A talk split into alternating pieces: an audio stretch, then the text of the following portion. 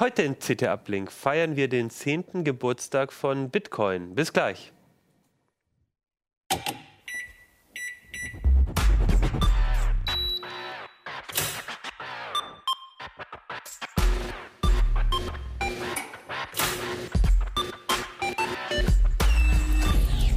CT Uplink.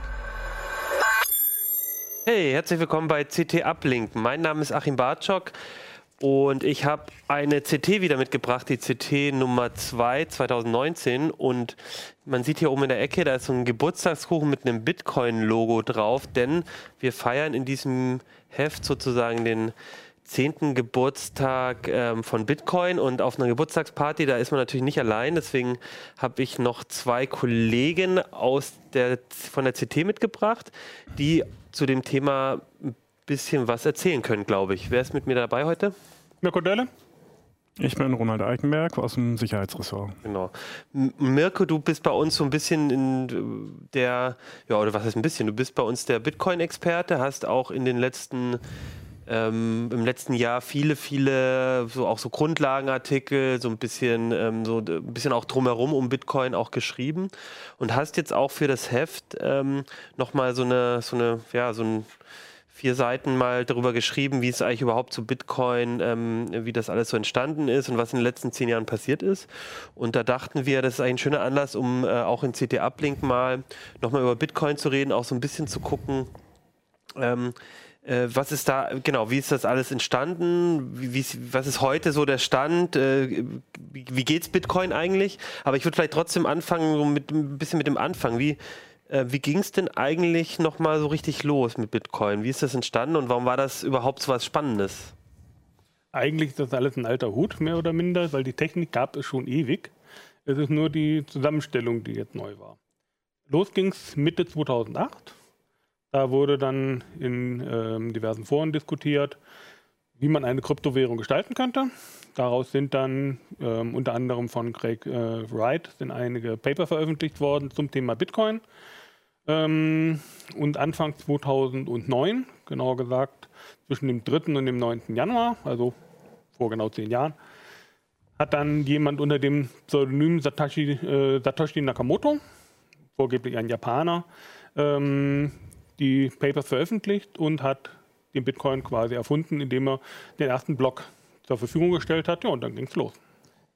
Du hast gesagt, die, ähm, also da gab es Diskussionen, wie man eine, eine, Kryptowährung machen könnte. Also warum gab es überhaupt so einen Bedarf für sowas? Also was, was, was, was, was ist denn das Argument, eine Kryptowährung zu haben? Naja, das Geld war ja plötzlich nichts mehr wert, beziehungsweise ähm, wir hatten ja gerade den Bankencrash. Lehman äh, Brothers war ja gerade untergegangen und die Welt bankte ja darum, ob es jetzt demnächst noch Banken gibt oder demnächst nur noch Schulden gibt, ähm, die Immobilienkrise und so weiter. Also wir steuerten ja auf die Finanzkrise, auf die globale Finanzkrise zu.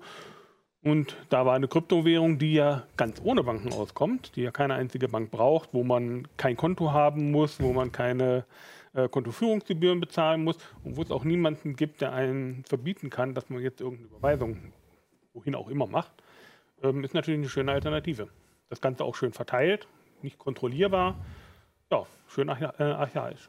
Ja, vor allem aber auch so ein, also die Idee dann ohne, ohne eine zentrale Instanz trotzdem eine Währung, die ja so auf Vertrauen auch basiert. Genau, also keine auf, Zentralbank mehr, ja. die dann irgendwelche Währungspolitik ja. macht und mal eben die Zinsen hoch oder runter setzt oder äh, mal eben dann doppelt so viel Geld druckt wie zuvor, ähm, sondern alles unabhängig, verteilt im Netz.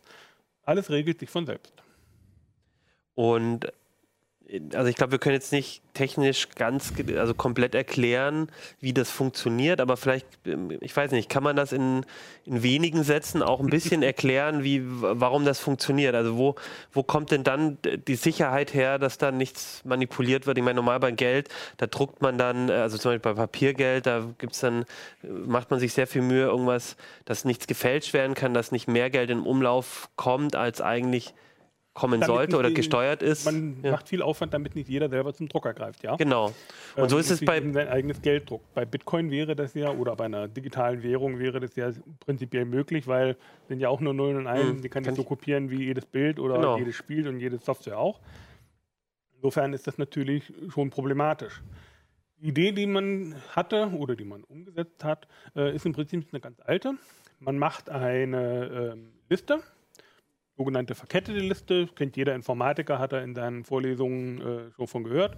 Man hat ein Element und dieses oder einen Knoten und dieser Knoten verweist auf den nächsten Knoten oder auf den vorhergehenden, ganz je nachdem, wie man diese Liste macht. Und man hat dann so nachvollziehbar eine Datenstruktur, wo man vom Anfang bis zum Ende kommt. In diesen Knoten sollten Transaktionen gespeichert werden. Öffentlich für jedermann sichtbar. Und deswegen könnte auch jeder einen Betrug bemerken und zum Beispiel feststellen, wenn jemand sein Geld kopiert und zweimal ausgibt. Weil es gibt ein weltweites Kassenbuch, wo drin steht, okay, ein Bartschok hat fünf Bitcoin gehabt, er hat jetzt einen Bitcoin an Mirko Dölle überwiesen. Jetzt kann er diesen Bitcoin nicht nochmal überweisen, sondern den hat jetzt Mirko Dölle. Und wenn Achim Bartschok nochmal versucht, diesen Bitcoin zu überweisen, dann gibt es Ärger. Ärger insofern, als dass eben diese Überweisung dann abgelehnt wird, weil dein Kontostand ist ja gar nicht mehr gedeckt. Das steckt das quasi in dieser Kette dann mit drin.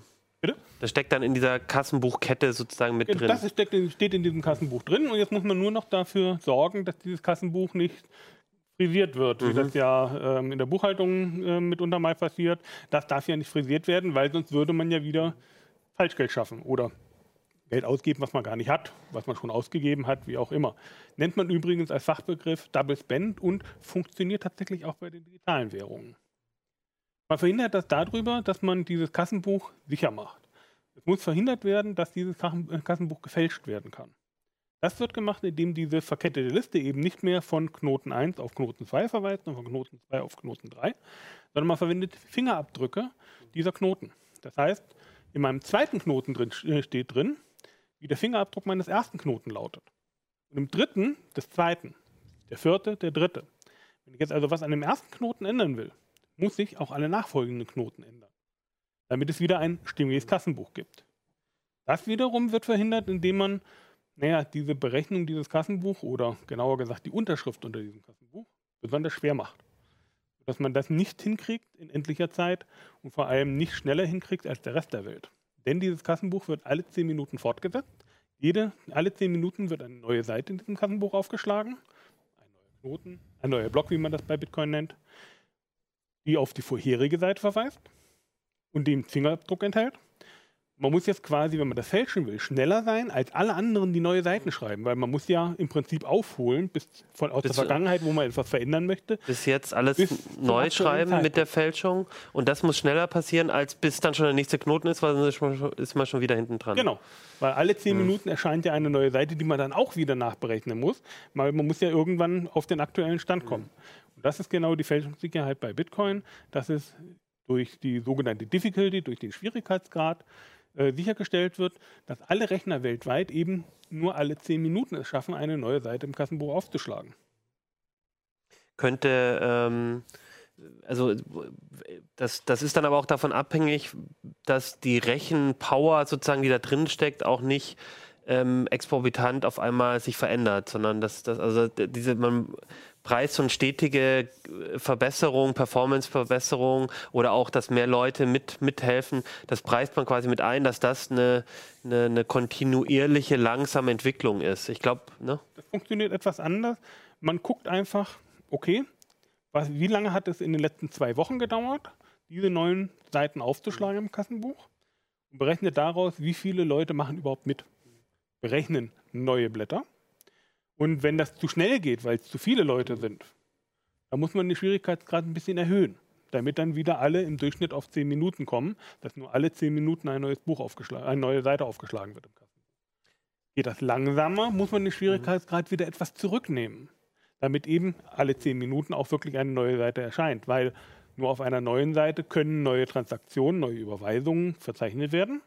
Und wenn die Seite voll ist, ist sie voll. Da muss man auf die nächsten zehn Minuten warten, bis wieder neue Transaktionen aufgezeichnet werden können, also im Block untergebracht werden können. Der Block hat eine bestimmte Maximalgröße. Und wenn die ausgereizt ist, muss man warten. Wenn es also mehr Überweisungen gibt als reinpassen, müssen diese Überweisungen auf den nächsten Slot warten. Dementsprechend muss sichergestellt werden, dass nur alle zehn Minuten, und zwar konstant alle zehn Minuten, ein neuer Block, eine neue Seite im Kassenbuch aufgeschlagen werden kann. Und das macht man eben darüber, dass man guckt über zwei Wochen zurück, genau alle 2016 Blöcke. Guckt man zurück, wie lange hat das gedauert? war der, waren die Leute schneller mit ihren neuen Blöcken. Dann wird der Schwierigkeitsgrad erhöht, weil es nicht schwierig genug war. Und war die Schwierigkeit zu hoch, weil es etwas länger gedauert hat, muss man wieder etwas zurücknehmen. Jetzt sagst du mal, dann guckt man in den zwei Wochen, aber ähm, guckt jeder. Genau, also das ist, äh, weil das ist ja auch so ein bisschen, also regulieren ist ja auch, das ist ja das, was die Banken oder die, die Politik ähm, vielleicht auch äh, machen kann bei einer normalen Währung. Wer ist denn das regulier? Also wer, wer verändert da die Geschwindigkeit sozusagen? Niemand. Macht jeder selbst, weil es ist festgelegt. Du musst gucken nach ähm, 2016 Blöcken. Wie war der Zeitraum in den 2016 Blöcken, damit du dann berechnen kannst, wie ist denn die richtige Schwierigkeit? Und wenn jetzt jemand einen neuen Block vorschlägt und sagt, hallo, ich habe hier eine neue Seite im Kassenbuch aufgeschlagen, muss ja verifiziert werden und das tut dann jeder einfach. Ist das denn so richtig, was da drin steht? Also ist die und ist die Difficulty quasi genau. richtig gewählt? Ist die, ist die das heißt, ich könnte auch mit einer anderen, also ich muss selber mich darum kümmern, wenn ich jetzt als äh, quasi die, mit, mitmache beim Meinen, oder beim, beim Berechnen? die beim, Knoten, die beim, Nodes, ja. die die ähm, Blöcke weiterleiten. Mhm. Die Knoten äh, im Bitcoin-Netz sind die, die die Blöcke von den Minern bekommen. Ah, okay. Die überprüfen sie, mhm. ob die regelgerecht sind. Und wenn sie regelgerecht sind, wenn also die Difficulty mhm. stimmt, wenn ähm, genügend Transaktionen drauf sind, also nicht zu viele Transaktionen drin sind, dürfen auch gar keine Transaktionen drin sein, das ist erlaubt, aber es dürfen nicht zu viele drin sein. Ähm, und wenn eben der Vorhergänger, also die Referenz auf den Vorgänger, auch korrekt ist, dann wird dieser Block akzeptiert und wird weiterverteilt an alle anderen. Und dann wird halt ähm, weltweit rumgemeldet, hat schon jemand was gefunden, ihr braucht nicht mehr weiterrechnen. Aber das wird eben nur getan, wenn jeder, der den, jeder Knoten, der diesen Block bekommt, für sich beschließt, ja, dieser Knoten ist regelgerecht. Ähm, deswegen gibt er ihn weiter. Wenn nicht, lässt er ihn unter den Tisch fallen, wartet darauf, dass einer einen Knoten einen neuen Block einreicht, der die Vorgaben erfüllt. Das heißt, also diese Währung ist jetzt nicht nur ein, ein, was ich, ein äh, rein ähm, auf Algorithmen basierendes etwas, was irgendwie funktioniert, sondern die, die Regulation oder das, das, das Steuern sozusagen kommt dann von, auch wird mit allen getragen. Also es hängt auch von den Personen ab, die da mitmachen, dass das funktioniert. Das, das hängt von den ähm, Personen und von den Rechnern ab, die da mitmachen. Die müssen sich aber streng ans Protokoll halten. Mhm. Ähm, es ist genau festgelegt, wie ein gültiger Block auszusehen hat. Das hat äh, Satoshi Nakamoto in 2009 ähm, aufgeschrieben, was das sein soll. Es gab ein paar Änderungen in der Folge, aber die waren jetzt nicht wesentlich. Und es muss halt jeder überprüfen, der mitspielen möchte, ähm, ob eben dieses Regelwerk erfüllt wird. Und wenn es erfüllt wird, dann sagt er, ich bin damit einverstanden. Und wenn die Mehrheit damit einverstanden ist, ist das in Ordnung. Dann ist ja nur noch die Minderheit, die vielleicht anderer Meinung ist, aber die Mehrheit gewinnt. Okay. Gut, da haben wir jetzt so ein bisschen schon mal so, einen, so einen technischen Einblick bekommen, wie das ungefähr fun funktioniert das und, und, und, und wie das quasi vor zehn Jahren sich überlegt wurde. Und was dann eben entstanden ist, ist tatsächlich eine Währung, die ähm, quasi losgelöst von dem, wie Währungen eigentlich bisher funktioniert haben, ähm, gearbeitet hat. Ähm, und als es dann so losging, wofür wurde die benutzt? Also ich, also ich erinnere mich, dass wir dann auch irgendwann in CT darüber geschrieben haben, dann ging es dann auch darum, dass man damit wirklich Sachen bezahlt hat. Aber war das am Anfang nicht eher noch so eine Theoriegeschichte oder, oder haben dann Leute wirklich das schon angefangen, auch als, als, als, als Währung zu benutzen? Am Anfang war ähm, das Ganze rein von Enthusiasten getragen, die eben dann ihre privaten PCs auch einfach hingestellt haben. Wenn der Bildschirm schon mal anlief, dann ähm, haben sie gesagt, okay, dann rechne ich im Hintergrund eben neue Blöcke für die Kryptowährung, weil Bitcoin ist davon abhängig, dass eben mhm. alle zehn Minuten eine neue äh, Seite aufgeschlagen wird, ein neuer Block gefunden wird. Wenn das aufhören würde, würde die Kryptowährung sterben. weil es keine Anfang, neue Transaktionen mehr geben kann. Ähm, nicht nur, es würde eine Lücke entstehen und die würde zum Beispiel erlauben, dass jemand ähm, die Vergangenheit ändert. Weil, ähm, Ach so, weil er die wieder. Die Sicherheit besteht mh. ja hm. darin, dass er Schritt halten muss mit, mhm. ähm, dass er aufholen mhm. muss zur Allgemeinheit. Er muss also im Prinzip über mehr Rechenleistung mhm. verfügen als der ganze Rest der Welt, damit er überhaupt den Rest der Welt einholen kann. Denn die Schwierigkeit wird ja immer so ausgerichtet, dass der Rest der Welt nur mhm. alle zehn Minuten einen neuen Block findet.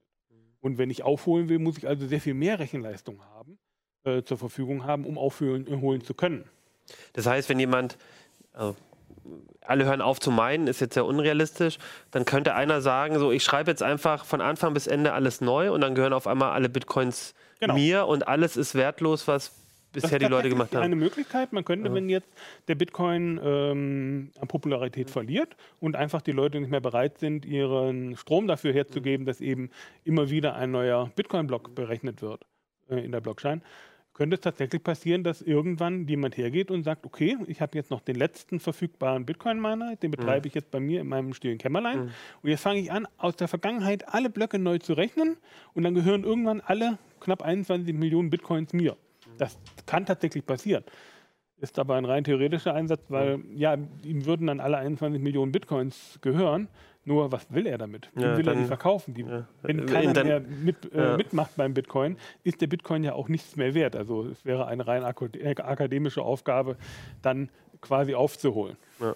Aber also es ist für mich so wie so ein Bild von so einem rasenden Zug, der, der niemals anhalten darf, damit, also der, damit das weiter funktioniert, genau. sozusagen. Ja. Okay, und dann haben also einfach Enthusiasten, vielleicht Informatiker, auch Leute, Mathematik Interessierte, die das spannend fanden, einfach mitgemacht, um das so weiterzutragen. Und irgendwann kam aber dann tatsächlich, äh, hat man dann gehört, dann wurden auch mal Sachen verkauft. Genau, dann wurde zum Beispiel eine äh, Pizza bestellt. Ich habe es nicht mehr im Kopf, es waren glaube ich 11.000 Bitcoin, äh, die für eine Pizza ausgegeben wurden. Ähm, das war dann 2010 äh, oder 2011, also ein oder zwei mhm. Jahre nach der Einführung des Bitcoins. Das war dann so das erste erste, äh, was dann bekannt wurde, wo Bitcoin tatsächlich mal zum Kaufen mhm. eingesetzt wurde. Ist prinzipiell ja eine interessante Sache. Bitcoin funktioniert ja ohne Banken. Das heißt, ich kann einfach, wenn ich dir Geld geben will, kann ich das einfach direkt tun, während wir zusammen sind. Nehmen wir unsere äh, Smart-Geräte dafür, ähm, tauschen wir zwei Barcodes aus und schon hast du Bitcoins von mir bekommen. Das geht also ohne weiteres, ohne dass wir jetzt irgendwo zu einer Bank müssten. Das wäre natürlich für Einkäufe, ich sag mal, einen Kaffee kaufen, ähm, wäre das ja durchaus etwas, was man nutzen könnte. Ähm, bis es soweit war, hat es allerdings noch äh, sehr lange gedauert. Aktuell ist es in Deutschland tatsächlich so, dass man fast nirgendwo mehr seinen Kaffee mit Bitcoin äh, kaufen kann. Wir hatten ja in Hannover hatten wir ja quasi eine Vorreiterstellung ähm, mit dem Hafen Makerspace, äh, den wir haben in der Kopernikusstraße. Dort in der Gegend äh, sitzt die Firma Pay. Mhm. Und die hat in diversen äh, Cafés oder auch äh, Kneipen Zahlungsterminals aufgestellt, wo man dann tatsächlich mit Bitcoin ein Bier kaufen konnte oder mhm. äh, sein Sandwich bezahlen konnte. Das kann man, glaube ich, aktuell immer noch im Hafen, äh, im Makerspace. Äh, aber davon drumherum ähm, ist das leider inzwischen wieder abgekommen. Genau, Pay Was mit E kann, geschrieben. Ist, man kann seinen Strom bezahlen. Die Stadtwerke Hannover bieten bis heute die Möglichkeit an, dass du deinen Strom in Bitcoins bezahlst. Habt, ähm, also ich weiß, dass der Axel Kannberg, das, äh, der wollte eigentlich auch in der Sendung sein, ist aber jetzt kurzfristig krank geworden. Der hat ja auch mal äh, eine, eine, schöne Reportage auch so ein bisschen drüber geschrieben, ähm, wie das so mit dem Kaufen und so war. Habt ihr das, wart ihr denn damals schon, Ronald, du warst ja auch, glaube ich, relativ früh dabei, habt ihr diese Zeit dann noch so mitgemacht, wo es eigentlich, wo man so das Gefühl hat, das könnte jetzt so ein Zahlungsmittel auch für einen Kaffee sein? Habt ihr das mal selber ausprobiert oder war das auch schon noch ein bisschen früher? Ja, es war für uns am Anfang sehr schwer einzuschätzen, weil das Ganze ist ja erstmal komplett neu gewesen, sowas gab es vorher noch nicht. Ähm, aber es zeichnete sich dann so nach den ersten paar Jahren ab, dass das irgendwie Hand und Fuß hat und dass da offenbar ein System gefunden wurde, ähm, Zahlungen zu ermöglichen, äh, komplett offen. Jeder kann mitmachen, jeder kann alles überprüfen und trotzdem ist es sicher. Ähm, ja, und wir haben uns dann, äh, ich glaube 2013 war es, das war glaube ich, da ging es noch viel ums selber meinen und mhm. weniger um den Handel. Ähm, da haben wir uns dann zum ersten Mal einen Miner bestellt.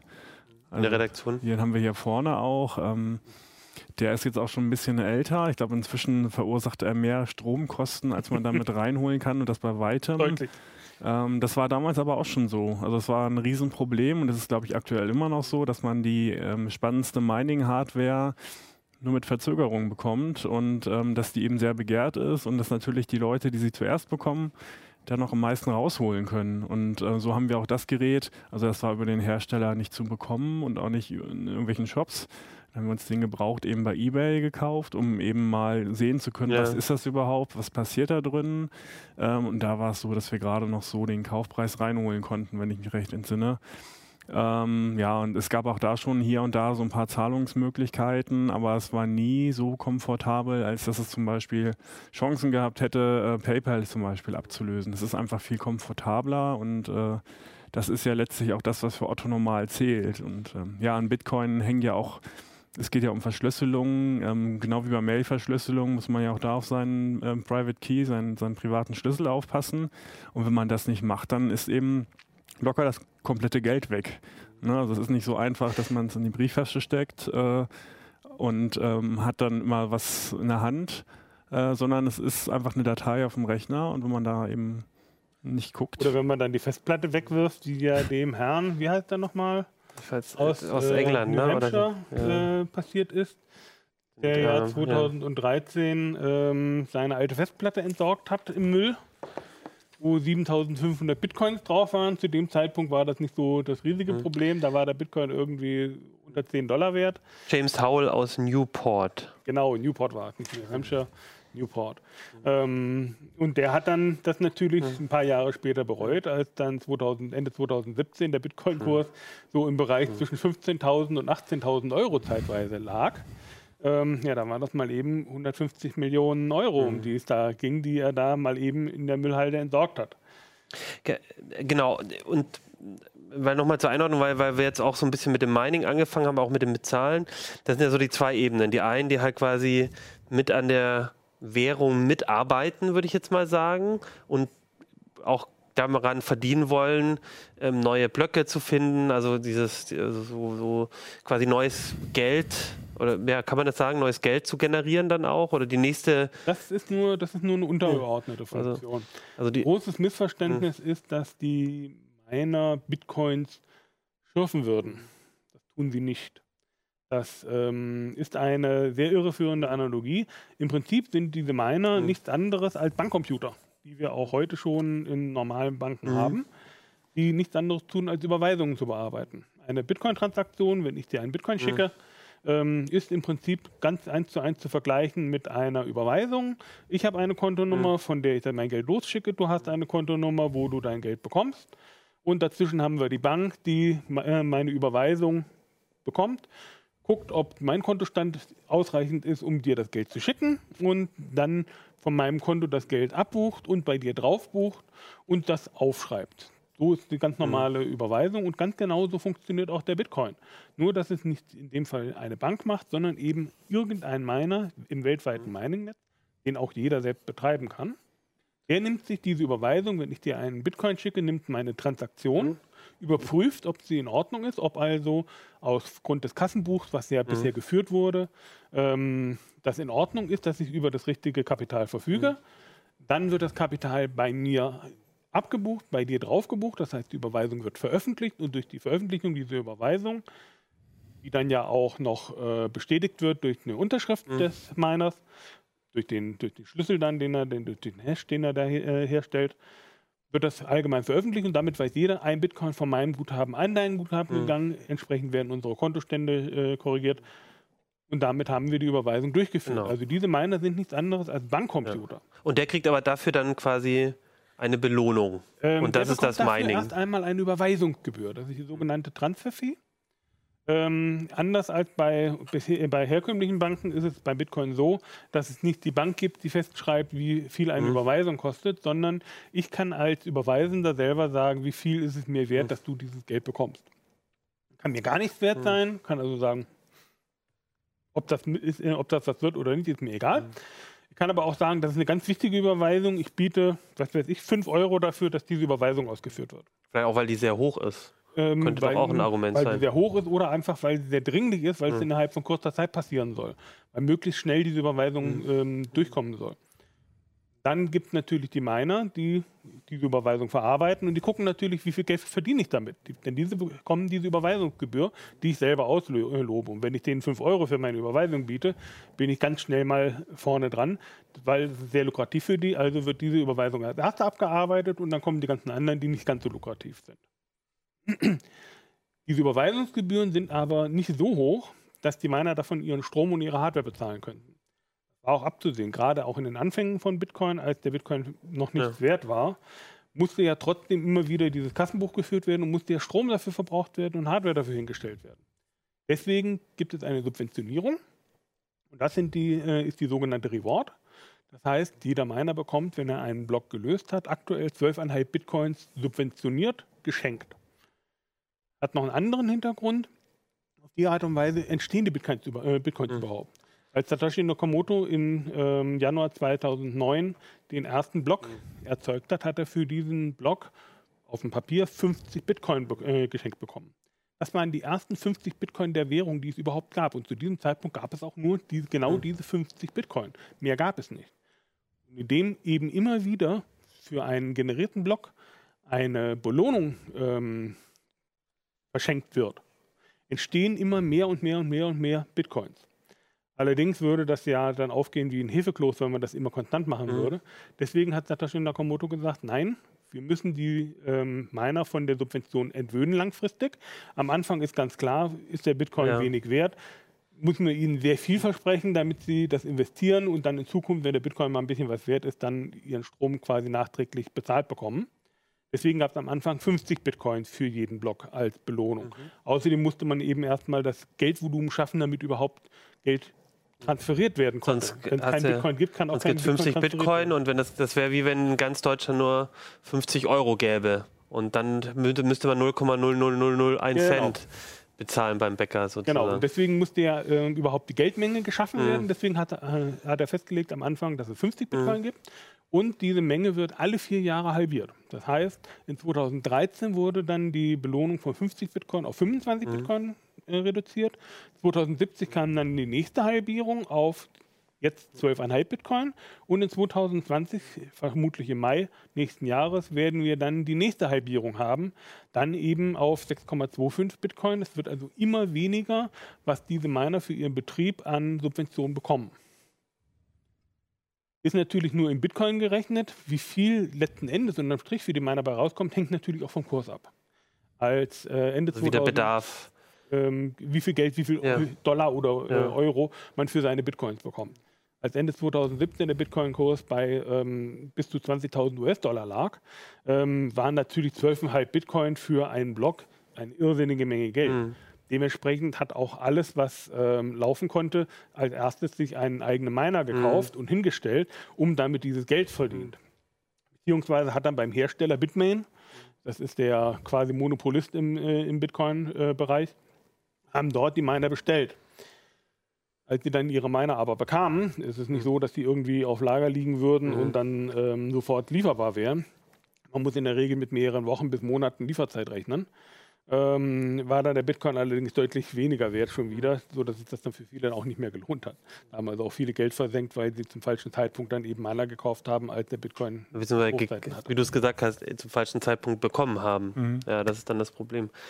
Ähm, jetzt wollte ich noch mal, äh, wie viele Bitcoins gibt es denn gerade? Das müsste man ähm, ja eigentlich ausrechnen wir sind können. Irgendwie im Bereich von 20 Millionen ja. schon. Es gibt schon fast alle Bitcoins, die es zu äh, holen gibt. Oder und 19 Millionen? Bin mir nicht ganz sicher. Irgendwo zwischen, ja. ich meine, zwischen 19 und 20 Millionen sind wir aktuell. Ähm, mehr als 21 Millionen gibt es nicht. Okay. Die absolute Obergrenze, weil durch die Halbierung alle vier ja. Jahre wird es ja immer weniger, was ja. an neuen Bitcoins erzeugt wird. Und ähm, es gibt genau. auch eine kleinste Einheit beim Bitcoin, das ist ein 100 Millionste Bitcoin. Zu Ehren seines Erfinders Satoshi genannt. Mhm. Und äh, irgendwann im Jahr äh, 2140 wird dann das letzte Mal ein einzelner Satoshi, also Tausendstel Cent aktuell äh, wert. Zum letzten Mal ein, der letzte Satoshi hergestellt und danach äh, fällt dann, wenn man dann eins halbiert und ähm, ne, mhm.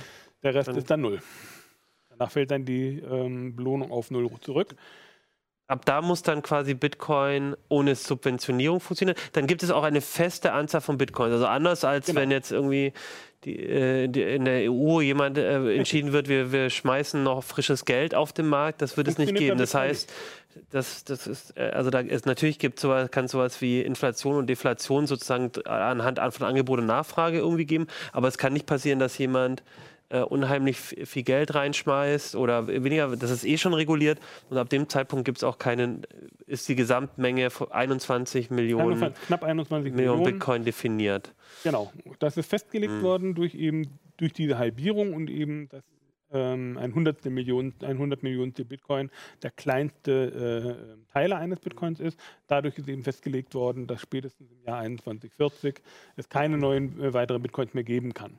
Die Subvention hört aber schon sehr viel früher auf, weil ähm, wir sind im Jahr 2020 schon bei 6,25 Bitcoins. 2023 bis 2024 werden wir dann runter sein auf äh, 3,75 Bitcoins. Das wird dann schon schwierig werden, wenn der Bitcoin-Kurs nicht äh, explodiert in der Zwischenzeit, wird es dann schon schwierig werden, für die Miner überhaupt noch in Betrieb zu bleiben, nur anhand dieser Belohnung. Und vier Jahre später wird sie dann nochmal halbiert. Das heißt, wir müssen langsam aber sicher dahin kommen, dass wir für unsere Transaktionen so viel Geld bezahlen, so viel Überweisungsgebühr quasi, dass auch ähm, die Bitcoins berechnet werden können, dass sich also die Hardware-Investition und der Strom lohnt. Das heißt aber doch dann auch, dass diese Idee, ich gehe mal ins Café in Hannover in der Nordstadt und bezahle einen Kaffee, das jetzt schon, glaube ich, nicht mehr so richtig funktioniert, weil diese Transaktionen auch relativ hoch quasi sind. Das kann ja dann gar nicht mehr funktionieren. Also das heißt, für so kleine Beträge ist doch dann Bitcoin absehbar, äh, wird das nie ein, ein, sinnvolles Zahlungsmittel dafür das sein. Das stimmt so nicht. Ähm, die Transfergebühren äh, liegen aktuell wieder im Centbereich. Das war mal ähm, Mitte 2000, Ende 2017 äh, ein großes Problem. Da hat dann eine Überweisung bis zu 150 US-Dollar gekostet, eine einzelne. Und zwar ist der Betrag völlig egal, weil die Überweisungsgebühr hängt nicht vom äh, Betrag ab. Okay. Ähm, diese, diese Exzesse werden wir nicht unbedingt haben. Ähm, es wird nur so sein, dass das Bitcoin-Mining, also das Betreiben eines Miners, immer weniger rentabel äh, mhm. sein wird. Im Moment haben wir ja noch, ähm, der Bitcoin-Kurs liegt ungefähr bei 3000 Euro, mhm. ähm, haben wir ja noch immer eine, eine äh, Belohnung im Bereich von ähm, 40.000 Euro pro Block, die ich bekomme. Das ist immer noch erheblich Geld. Im Moment sind die Miner so ein bisschen schon an der Grenze ähm, ihrer Wirtschaftlichkeit. In Zukunft wird es so sein, wenn die ähm, Reward noch ein bisschen runterfährt und der Kurs nicht entsprechend explodiert mhm. parallel, muss man natürlich mhm. auch äh, sagen, werden die Miner immer sparsamer arbeiten müssen. Es wird also sich weniger äh, auch für Heuschrecken oder für Investoren lohnen, jetzt in Miner zu investieren, um viel Geld abzuziehen. Wir werden also irgendwann dahin kommen, dass die Überweisungen tatsächlich kostendeckend sein müssen, dass es dann aber auch weniger Miner geben wird, mhm. äh, weil es sich eben nicht mehr so rentiert, einen Miner zu betreiben, sondern eben, ähm, ja, also noch gerade eben kostendeckend. Also wenn ich dich richtig verstehe, dann wird es, also dass sich das vielleicht auch insofern reguliert, dass wenn die Anzahl der Miner wieder sinken, ja. äh, ein bisschen, deutlich, wird wieder wird deutlich sinken. Die Anzahl der Miner wird deutlich sinken. Mhm. Und dann wird es und für die, die übrig bleiben, wird es am Rande so dieser äh, Rentabilität ähm, durch, ähm, durch äh, andere Faktoren, also durch die Transfergebühren oder wie auch genau. immer, wird sich für die gerade noch so rentieren, aber, äh, äh, aber für viele also es wird einfach eine weniger Anzahl werden, aber die werden noch ein bisschen was verdienen, aber es wird immer so am Rande der Rentabilität wahrscheinlich dann sein, genau, zu meinen. Weil es ist dann ein Brot- und Buttergeschäft ja. und ähm, da gibt es dann keine großen Gewinne mehr zu erwarten sind, weil mhm. es auch eben entsprechend Konkurrenz gibt. Mhm. Und wenn die Konkurrenz es billiger macht, ähm, ja, wenn die Konkurrenz für ähm, billigere Transaktionen verarbeitet, verdienen die ja letztlich auch wieder Geld. Gehst du davon aus, dass wenn dann irgendwann die Bitcoin alle ausgegeben sind oder kurz davor, ähm, dass der Preis dann einfach explodiert, dass der Kurs Der explodiert? Preis wird vorher schon steigen, weil die maximale Geldmenge haben wir ja schon also nicht komplett, aber ich sag mal zu 99 Prozent ähm, haben wir das Geld ja schon irgendwann 2025 erzeugt. Dann, danach ändert sich ja die Menge der Bitcoins kaum noch. Und Bitcoin ist ja definitiv äh, deflationär angelegt. Das hat ja Satoshi so beschlossen, dass eben die Geldmenge hart mhm. begrenzt ist. Das heißt, wir werden äh, sicherlich einen Anstieg äh, irgendwann erleben.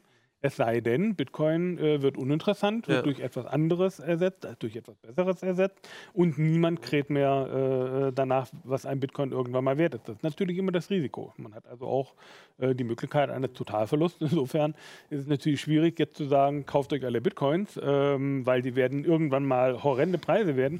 Es kann natürlich auch sein, dass eben einfach die nächste Kryptowährung besser ist. Wir haben mit Ethereum haben wir ja einen starken Konkurrenten der ja auch Smart Contracts äh, beherrscht. Vielleicht setzt sich das ja noch äh, auf, lang, auf lange Frist durch und ähm, den Bitcoin will irgendwann in fünf Jahren niemand mehr haben. Das ist natürlich auch eine Möglichkeit. Mhm. Das ist vielleicht nochmal interessant, weil das ist, würde ich jetzt auch sagen, nochmal eine doch eine Unterscheidung auch zu, zu dem gebräuchlichen ähm, äh, Finanzmarkt oder wie auch immer, was wir, was wir schon haben, äh, letztendlich, ähm, oder vielleicht ist der Unterschied auch gar nicht so groß, ähm, aber letztendlich bei Bitcoin die technische Lösung, also den Bitcoin kann ich zwar nicht kopieren, aber die technische Lösung, die dahinter steckt, da kann ja eigentlich jeder auch hingehen und sagen, das finde ich interessant, ich mache eine eigene Währung. Ich das haben auch schon ganz genau, viele Leute getan. Da, da, genau, und das heißt, ähm, letztendlich ist die größte Gefahr von, also du, du würdest jetzt sagen, Bitcoin, also ein, ein Bedarf für Kryptowährung, den gibt es. Und der wird wahrscheinlich auch in nächster Zeit nicht geringer werden, sondern eher zunehmen. Also so etwas wie eine Kryptowährung ist etwas Sinnvolles, was einen Nutzen hat. Und das wird es auch in Zukunft geben. Die Frage ist nur, das muss nicht Bitcoin sein am Ende des Tages, dass genau. das langfristig erfüllt, sondern es könnte auch was anderes sein. Kann auch was anderes sein. Der Bedarf für eine ähm, Kryptowährung, für eine dezentrale Währung ähm, ist vorhanden. Nicht unbedingt in Deutschland und auch nicht unbedingt in Europa oder den USA. Insbesondere ist dieser Bedarf vorhanden in Schwellenländern und Drittweltländern. Also in Ländern, wo wir wenige oder keine Banken haben, na gut, keine Banken haben wir nirgends, aber wo es wenige Banken gibt, wo die Banken vielleicht auch nicht ähm, über das ganze Land verteilt sind, sondern wo man Banken vielleicht einfach nur in größeren Städten findet. Mhm. Dort, ähm, insbesondere äh, in Afrika, haben sich ja heute schon ähm, elektronische äh, Zahlsysteme durchgesetzt, die mit Handys arbeiten in diesem Bereich sind die Kryptowährungen hochinteressant, weil ich kann ja tatsächlich zwischen zwei Partnern Überweisungen abwickeln, ohne dass ich irgendjemand Drittes brauche. Das funktioniert im schlimmsten Fall ähm, auch ohne Internetzugang, weil ich kann mhm. diese äh, Transaktion auch später noch bekannt geben. Sodass ich also im Prinzip unabhängig von äh, einem Großteil der Infrastruktur bin. Ähm, was mir natürlich erlaubt, dann auch Gelder wohin zu transferieren, ähm, wo man nicht gut bankmäßig angebunden äh, ist. Es gibt ja eine ähm, eher bekannte Bank, sehr bekannte Bank, die ja solche Lücken füllt. Ähm, das ist Western Union. Die haben ja mhm. quasi sich zur Aufgabe gemacht, schnell Geld von A nach B zu transferieren und zwar von ähm, Hintertupfingen nach Vordertupfingen, ähm, einmal rund um den Erdball. Also man kann ja mit Western Union fast überall hin innerhalb weniger Stunden Geld transferieren. Das ist ein Bereich, der wird von den Kryptowährungen angegriffen. Wenn ich heute zum Beispiel Geld nach China überweisen möchte, ähm, kann mich das mehrere Tage bis Wochen kosten, bis das Geld überhaupt ankommt. Und weil niemand den Weg des Geldes vorhersagen kann, weiß ich nicht einmal, wie viel am Ende ankommt. Weil nämlich mehrere Banken dazwischen geschaltet mhm. werden können über das SEPA-System, ist auch nicht klar, welche Banken letzten Endes alle an dieser Transaktion beteiligt sind, an dieser Überweisung beteiligt sind. Jede Bank verlangt ein Entgelt dafür. Es ist also nicht nur so, dass es ewig dauert, sondern ich weiß auch gar nicht, was am anderen ankommt. Mit Bitcoin ist das viel einfacher. Ich kaufe einfach entsprechend Bitcoins hier, überweise sie meinem Partner, der hat sie eine Stunde später sicher auf seinem Konto und kann sie dort wieder zurücktauschen in die lokale Währung zum Beispiel. Sodass auch das äh, Problem der Währungsfluktuation, was wir ja mit Bitcoin haben, über äh, mehrere Monate verteilt haben wir ja durchaus äh, mal bis zu 50 Prozent äh, Wertexplosion mhm. oder eben auch Gefälle. Das spielt in dem Bereich nicht so die Rolle, weil es eben ja nur kurzzeitige ja. äh, Investitionen sind. Es ist ja nicht so, dass man jetzt irgendwie sein Geld dann in Bitcoin parken würde, sondern Bitcoin wird einfach ja. nur als Transfermedium verwendet. Ein anderer Bereich, der auch natürlich immer wieder genannt wird, und das ist äh, dann vielleicht auch wieder was, wo, wo ähm, Ronald bei uns viel miteinander zu tun hat, ist also natürlich auch, wenn es darum geht, ähm, äh, also wo, wo, man das vor allem auch in den Medien hört, ist natürlich, wenn es darum geht, irgendwelche Trojaner, die äh, Lösegeldforderungen haben oder illegaler Handel im Internet. Ist, ist da Bitcoin noch, noch so, also da kommt es mal, ist das noch so eine, so eine Währung für diesen Bereich auch? Also dieses, ich weiß gar nicht, anonymisierte oder zumindest dieses ähm, nicht über Banken, nicht über offizielle Kanäle gehende, ähm, ist das immer noch die Währung der Wahl oder es gibt ja viele andere, haben wir schon gehört, Kryptowährungen. Wie funktioniert das denn da? Also erstmal zum Thema Sicherheit, ähm, hattest du ja angerissen. Ähm, die Sicherheit ist tatsächlich ein Problem, weil in dem Moment, wo irgendwas digital ist, kann das eben auch entwendet werden mhm. auf dem digitalen Weg. Ja. Das passiert auch. Also wenn ich mir einen Trojaner einfange, ist das, kann das ganz schnell gehen, dass der Private Key zu meinem Wallet wegkommt. Ähm, es werden aber auch Bitcoin-Börsen angegriffen, wo dann im großen Stil dann äh, Bitcoin entwendet werden. Ähm, ja, und auch auf dem Im Darknet ist es eine beliebte Währung. Ähm, aber man muss mal an dieser Stelle sollte ich mit dem Gerücht aufräumen, dass es eben anonymes genau, Zahlungsmittel deswegen habe ich auch, äh, ja. Das geht ja immer so durch die Medien wie Darknet, illegal, anonyme Zahlung per Bitcoin. Das ist gar nicht so der Fall. Das ist eigentlich eher genau das Gegenteil, weil man kann die Transaktionen eben sehr genau in dieser öffentlichen Blockchain das ist ja dieses Kassenbuch. Jeder kann sehen, ja. dass ich dir einen Bitcoin geschickt habe. Ja. Äh, gut, das ist jetzt gelogen, weil das habe ich nicht getan. Jeder kann sehen, dass so sehr mag ich dann auch nicht, dass ich dir jetzt mal eben 3000 Euro schenke. Ähm, aber hätte ich dir Geld geschickt, kann das jeder auf der ganzen Welt und vor allem in alle Ewigkeit nachvollziehen, dass ich das getan habe und kann auch nachverfolgen, was du mit diesem Bitcoin gemacht hast. Ja, das, ist ja das ist auch genau ja. das Problem, wo dann viele ähm, Leute aus dem Darknet dann drüber, viele Gauner dann drüber stolpern, zuletzt der Betreiber des deutschen Darknet-Forums, ähm, dem jetzt ja in ähm, Karlsruhe der Prozess, äh, Prozess, gemacht wurde vor Weihnachten. Mhm. Ähm, den hat man ja, so sagt zumindest das, äh, die Staatsanwaltschaft, über das, den Bitcoin gefunden. Das heißt, man hat ihn gar nicht über das Darknet gefunden, sondern hat ausgewertet, wohin Spendengelder, die er eingesammelt hat für den Betrieb seines Forums, wie diese Spendengelder in Geld umgewandelt wurden und hat dann dort, wo er die Bitcoins in Euro umgetauscht hat, okay. seine Adresse bekommen, seine Bankverbindung mhm. bekommen und dann, hat dann einfach bei ihm zu Hause geklingelt mit dem großen Rambock. Gibt es dann andere Währungen, die anonymer sind, die sich dann etablieren? Oder ist das einfach allein durch dieses. Da gibt es welche. Ähm, ganz besonders ist es Monero.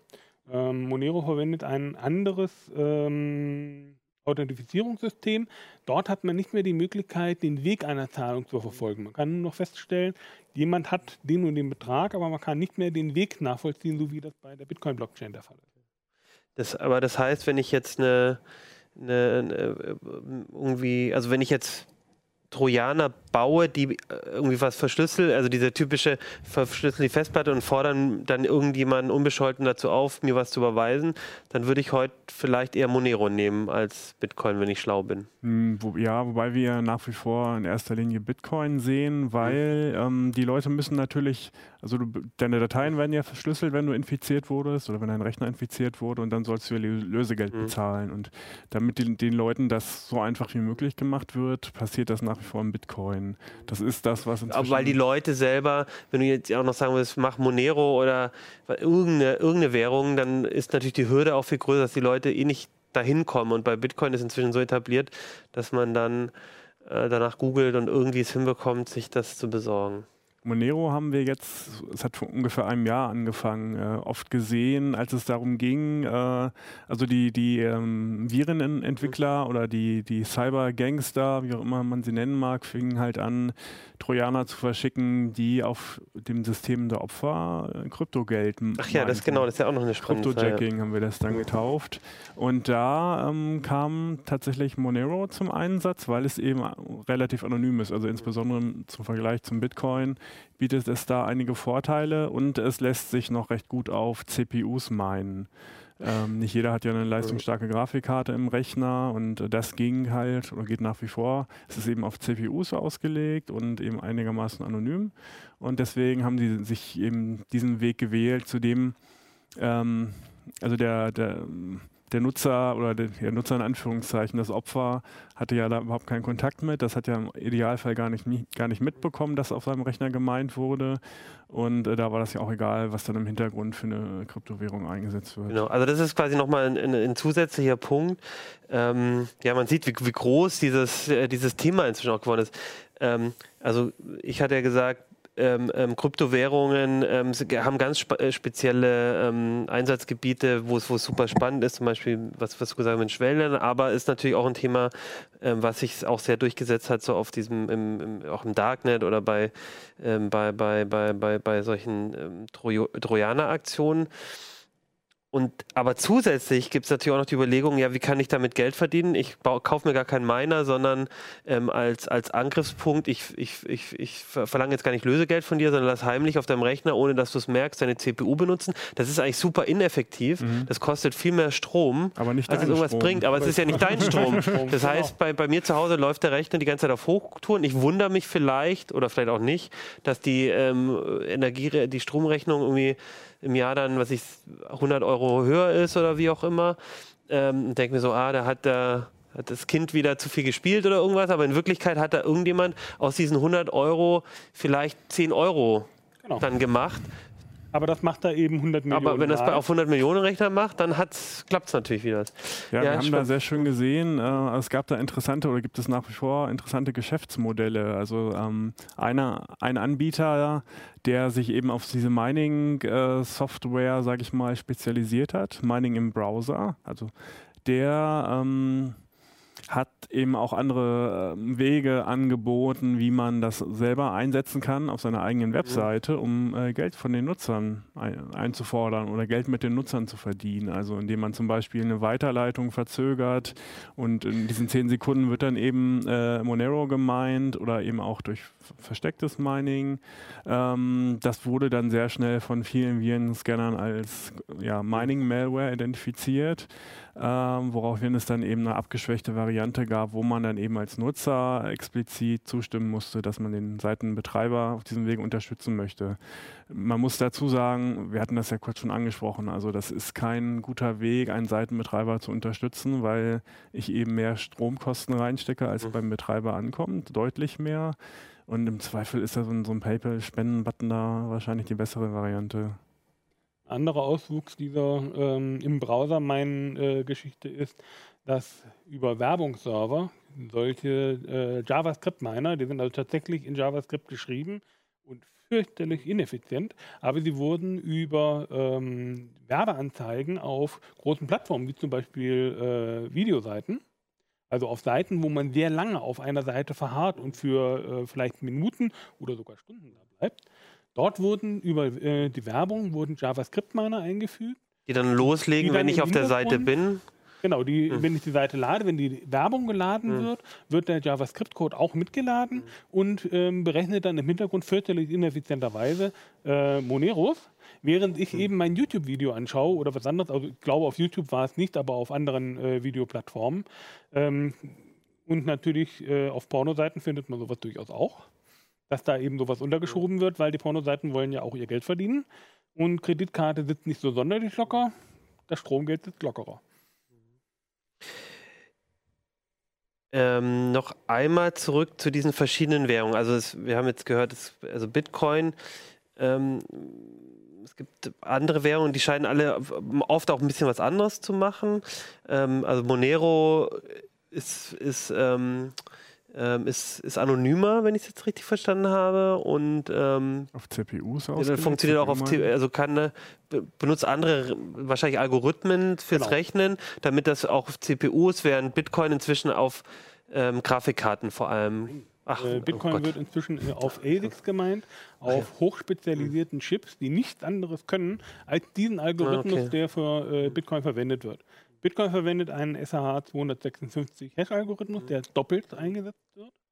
Ähm, das lässt sich auf Grafikkarten nur naja, begrenzt effizient umsetzen, weswegen die Grafikkartenminer in der Bitcoin-Geschichte auch schon, glaube 2011 abgelöst wurden durch die ersten FPGA-Miner.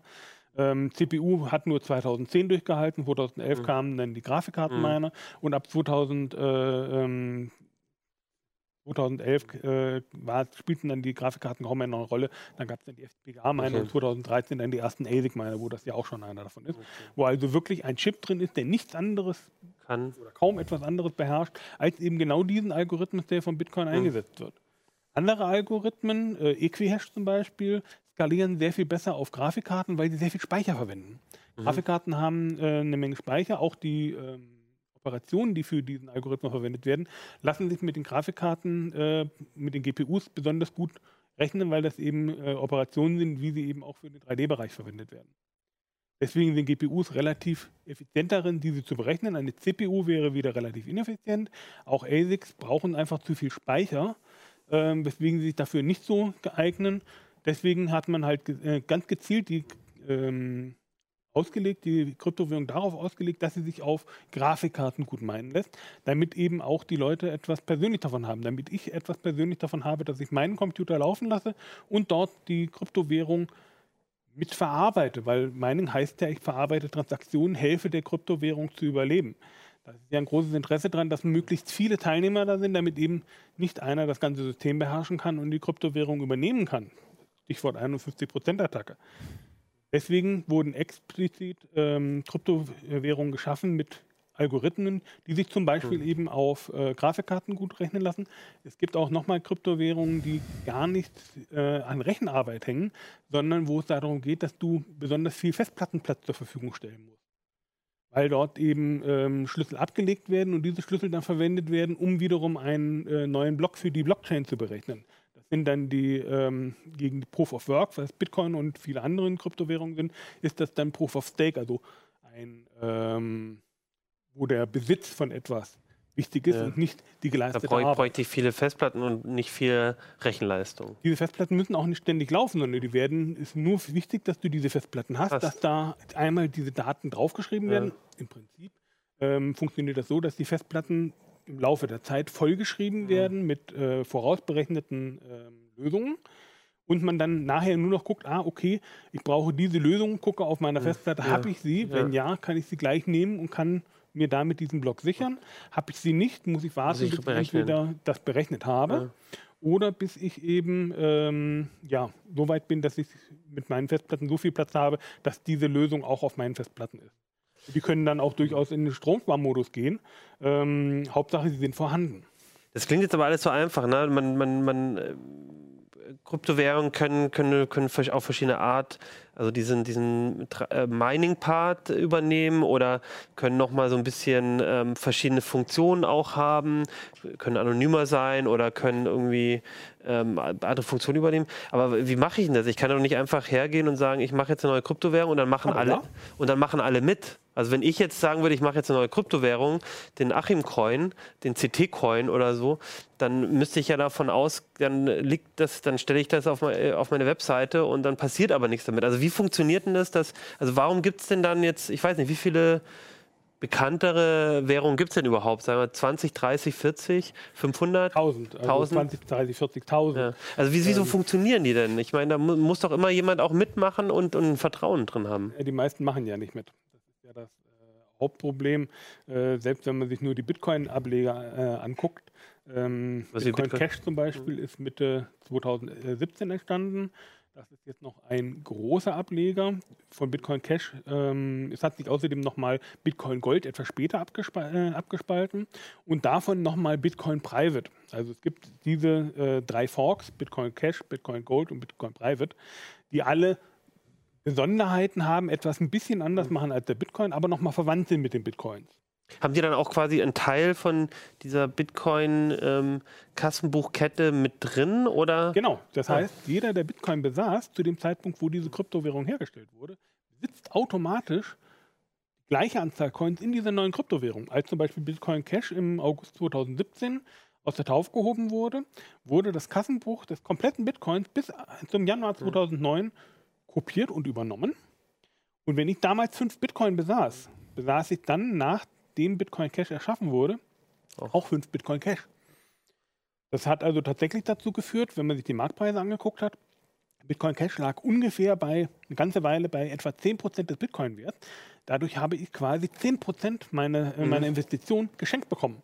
Und als dann Bitcoin Private oder Bitcoin Gold abgespalten wurden, habe ich auch Bitcoin Gold bekommen und Bitcoin Private bekommen. Nur mh, diese Sonderformen des Bitcoin haben, naja, abnehmend äh, Beliebtheit äh, sich erfreut, weswegen heute Bitcoin Private kaum noch jemand verwendet und eben auch das Mining-Netzwerk, also die Anzahl der Rechner, die jetzt Bitcoin Private verarbeiten und neue Bitcoin Private erzeugen, sehr gering ist. Das hat sich schon gerecht, weil Bitcoin Gold und Bitcoin Private wurden beide schon durch eine 51%-Attacke übernommen. Vielleicht musst du das nochmal erklären, was das ist. Das heißt, es war jemand da, der hat ein bisschen Geld in die Hand genommen und hat gesagt, okay, ich miete mir jetzt Rechenleistung in der ganzen Welt an und zwar deutlich mehr, als bisher für diese Kryptowährung verwendet wurde. Bei Bitcoin Gold zum Beispiel war das im Mai über drei Tage so. Da hat man, äh, ist jemand hergegangen und hat das fünf- bis sechsfache der normalen äh, Rechenleistung, die für Bitcoin Gold eingesetzt wurde, angemietet und hat auf diese Art und Weise immer wieder dasselbe Geld verkauft. Er hat also den, den Bitcoin Gold ausgegeben, hat sich Geld dafür geholt, Dollars oder, oder Euros oder eine andere Kryptowährung. In der Regel wird es eine andere Kryptowährung und hat anschließend die Seite aus dem Kassenbuch rausgerissen und hat eine neue Seite eingefügt, weil er ja schneller rechnen konnte als alle anderen. Also das, was konnte wir am Anfang er, erzählt haben, der konnte quasi... Er konnte die Vergangenheit äh, ändern ja. und konnte ein neues Kassenbuch, was stimmig war, vorlegen, was noch dazu länger war als das bisherige Kassenbuch. Und es gilt immer, das längste Kassenbuch gewinnt. Weil alle zehn Minuten entsteht eine neue Seite. Also wenn ein Kassenbuch mehr Seiten hat als ein anderes Kassenbuch, ja, dann muss es ja neuer sein. Muss das andere das alte sein, ja. das nicht mehr gilt. Ja. Dementsprechend gewinnt dann immer das längste Kassenbuch. Nur wenn ich natürlich so schnell neue Seiten aufschlagen kann, wie kein anderer, weil ich eben fünfmal schneller bin oder sechsmal schneller bin als der Rest, mhm. dann ist natürlich mein Kassenbuch ganz schnell länger. Und dann kann ich auch diese alten Seiten rausreißen. Und dementsprechend kann ich ein Bitcoin Gold verkaufen reiße die Transaktion nachträglich raus, lege ein neues Kassenbuch, was länger ist, vor und verkaufe ihn nochmal. Das heißt, derjenige, der den Bitcoin Gold oder Private oder irgendwas gekauft hat, hat, ihn danach bekommen. gar nicht mehr. Genau, der denkt, er hat ihn bekommen, die Transaktion gesehen, findet statt, auf, auf dem Konto, Konto steht es drauf und am nächsten Tag ist, ist das Konto, weil das Konto guckt nach gefunden hat. Und die, die ist quasi äh, aus, das ist, also das ist quasi dann der also, sogenannte Double Spend. Ah ja, okay. Und, es, und das ist wiederum der Nachteil. Das wäre jetzt genauso wie wenn die Bank sagen würde, haha, ähm, ähm, ich mache jetzt meine eigenen Regeln. Also, das, also die Instanz, die es reguliert, wenn die auf einmal die Regeln verändern kann, könnte, also der, die Bank könnte sagen, das Konto ist jetzt null. Das würde, das, das würde natürlich ja Probleme geben, aber bei der Kryptowährung gibt es ja dann niemanden darüber, der das der das wieder zurückziehen kann. Oder Nein, der es das, gibt niemanden, ja. der das zurückziehen kann. Es, wer das zurückziehen könnte, müsste auch wieder ein Vielfaches der Rechenleistung mhm. haben, damit er die Seiten aus dem Kassenbuch rausreißen kann und wieder ein längeres Kassenbuch vorlegen kann. Das heißt aber auch jede Kryptowährung, also jetzt haben wir ein paar 51 Prozent, ich glaube, es gibt auch jetzt gerade wieder eine auf Ethereum. Genau, auf Ethereum äh, vermutet man es, man ja. hat noch keine Beweise mhm. dafür, aber es Das sind komische so aus, Sachen irgendwie. Weil eben auch es zu Double Spend gekommen okay. ist, weil eben Währungseinheiten mehrfach ausgegeben wurden und die Transaktionen anschließend wieder mhm. verschwunden sind. Aber das ist dann eigentlich eine Gefahr, das die, die Gefahr quasi geharrt, also die im, im, in der Definition einer Kryptowährung automatisch mit drin ist. Und aber ist das nicht auch eine, also Bitcoin ist wahrscheinlich ist deswegen, wenn ich dich so richtig verstanden habe, auch ist deswegen auch stabil und wenn ich den Artikel gelesen habe, weil es eben viele mitmachen und genau. je mehr mitmachen, desto schwieriger ist es, diese 51 Prozent zu bekommen. Bei Bitcoin Private, äh, bei Bitcoin Gold zum Beispiel war es so, ähm, dass man nur ungefähr, naja, ein Tausendstel der Rechenleistung hatte, die Bitcoin zum Beispiel, äh, die Bitcoin Cash hat. Und Bitcoin Cash hat schon sehr wenig Rechenleistung im Vergleich zu Bitcoin. Ähm, es waren also nur sehr wenige Rechner nötig, die man anmieten musste, um letzten Endes mehr Rechenleistung zu haben als der Rest der Welt für Bitcoin Gold. Je mehr Rechner es in der Welt gibt, die an daran mitarbeiten, desto mehr Rechner muss ich anmieten, um mehr Rechenleistung zu haben als der Rest der Welt, weil ich kämpfe ja als Angreifer immer gegen den Rest der Welt.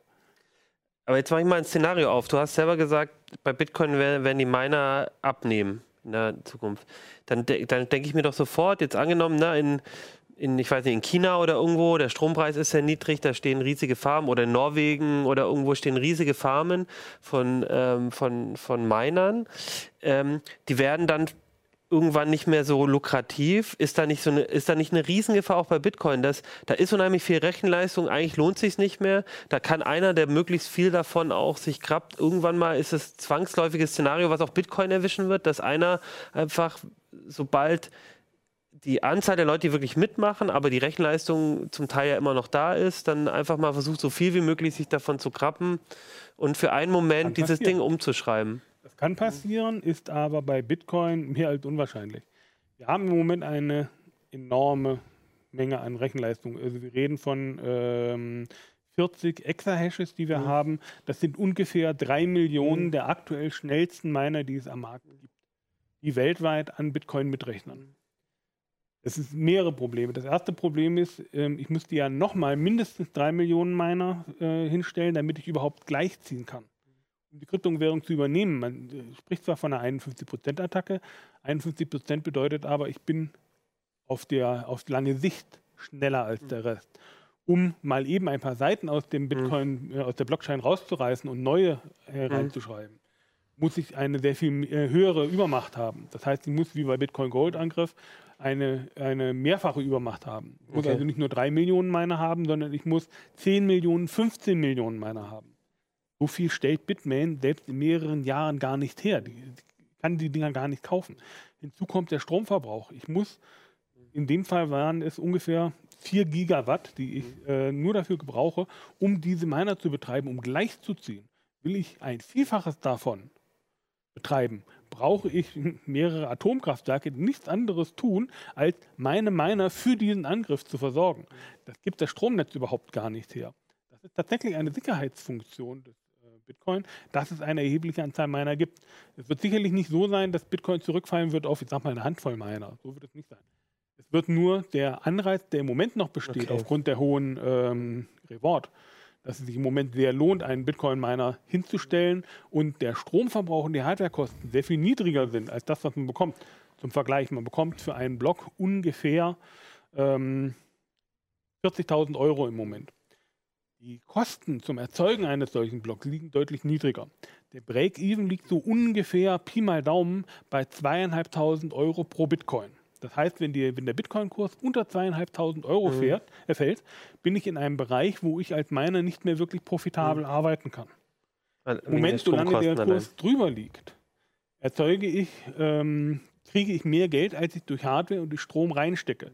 Und je größer diese Spanne, die Gewinnspanne ist, desto lukrativer und desto attraktiver wird es natürlich auch, zusätzlich Miner hinzustellen, auch wenn sie nicht wirklich jemand brauchen würde wenn jetzt diese drei Millionen Miner, die aktuell für Bitcoin Pi mal Daumen im Einsatz sind, wie gesagt, das werden jetzt die neuesten, es sind auch bei älteren Betrieben, es werden also mehr als drei Millionen sein. Aber sagen wir mal ungefähr, ich bräuchte drei Millionen aktuelle Miner, um gleichzuziehen. Wenn es stattdessen nur noch eineinhalb Millionen wären, wäre es natürlich nur noch halb so schwer, aber auch anderthalb Millionen ja, Miner bekomme ich von, Bitcoin, äh, von Bitmain okay. Ähm, wir haben also einen sehr, sehr hohen Sicherheitspuffer im Moment, der leider zulasten der Umwelt geht. Genau, wollte ich gerade sagen. Das ist, also das eine Thema ist, das klingt für mich auch dieses Pro Problematik, die wir bei Bitcoin haben und die auch immer wieder thematisieren, mit den hohen Stromkosten. Das ist auch nichts, was man zumindest bei Bitcoin eigentlich richtig ändern kann. Also man kann Bitcoin nicht äh, weniger Strom verbrauchen machen. Das heißt, man könnte sich eine, man könnte Antewährung machen, die nicht so auf dem, äh, wie war das, Proof, Proof of, Work oder so, genau, wo es eben nicht darum geht, möglichst viel Performance irgendwo reinzustecken. Diese Kryptowährung gibt es schon. Genau, sondern wo man eben andere Sachen findet, damit dieser Umweltschaden nicht so hoch ist.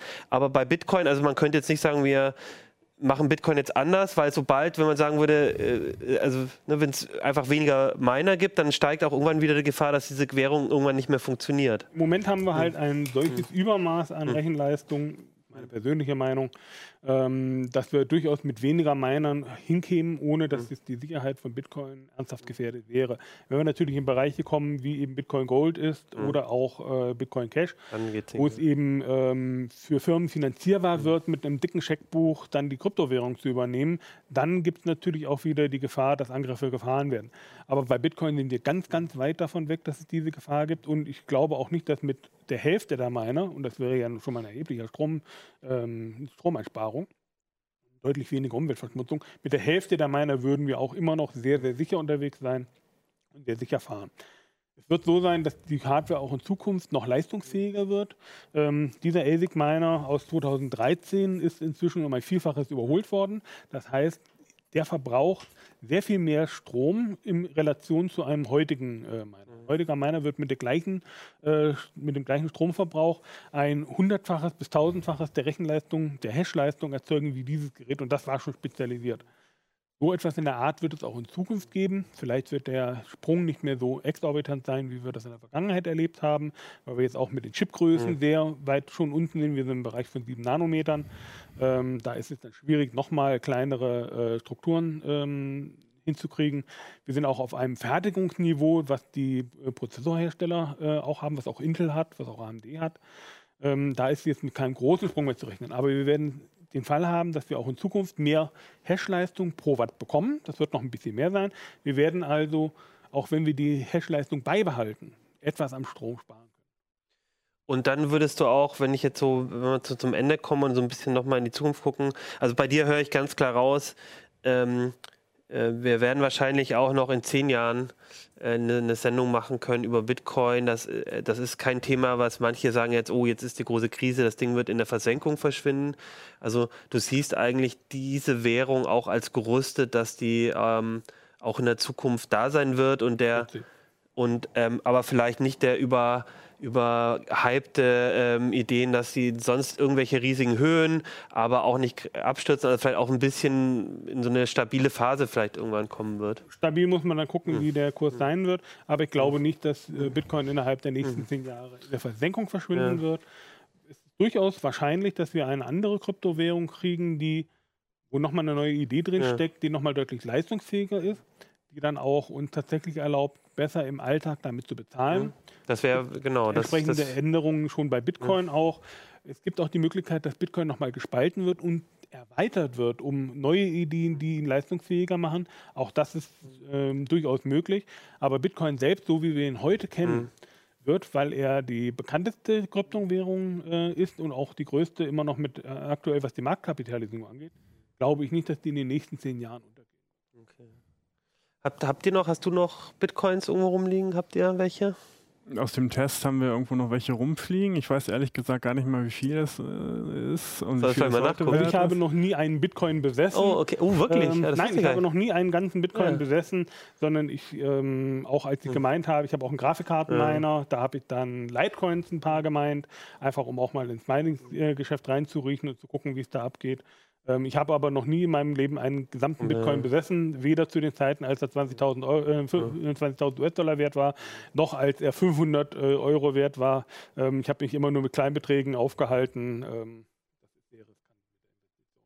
die Kollegen, ich glaube äh, Stefan Portek ja. und äh, Jan Keno Jansen haben ja sehr, wohl sehr, sehr früh angefangen, als es noch mit CPUs ging und hatten aber auch ein, zwei Bitcoin gemacht. Ja, ja, ne? ich habe, also es gibt den einen oder anderen Kollegen, ich will jetzt auch nicht alle namentlich nennen, aber also es gibt schon welche, die ein paar ähm, irgendwie sich mal in der Zeit auch zum Teil gekauft haben. Am Anfang war es ja auch schwierig, überhaupt einen, wenn du nicht selber gemeint hast, wie kriegst du ihn dann ne, sonst? Genau. Wurden ja am Anfang gar nicht gehandelt auf genau, Genau. Und ähm, bei Kino und Stefan war es so, das war halt auch für einen Test, mhm. weil es war noch sehr früh und es war nicht abzusehen, dass das Ding ja. mal so durch die Decke geht. Und ich glaube, die haben es irgendwie auch nicht äh, gesichert. Also ja. der Key war dann halt irgendwann weg, so ähnlich wie bei dem Fall mit der Müllhalde. Ja in der Festplatte. Also das ist natürlich auch nochmal ein Problem.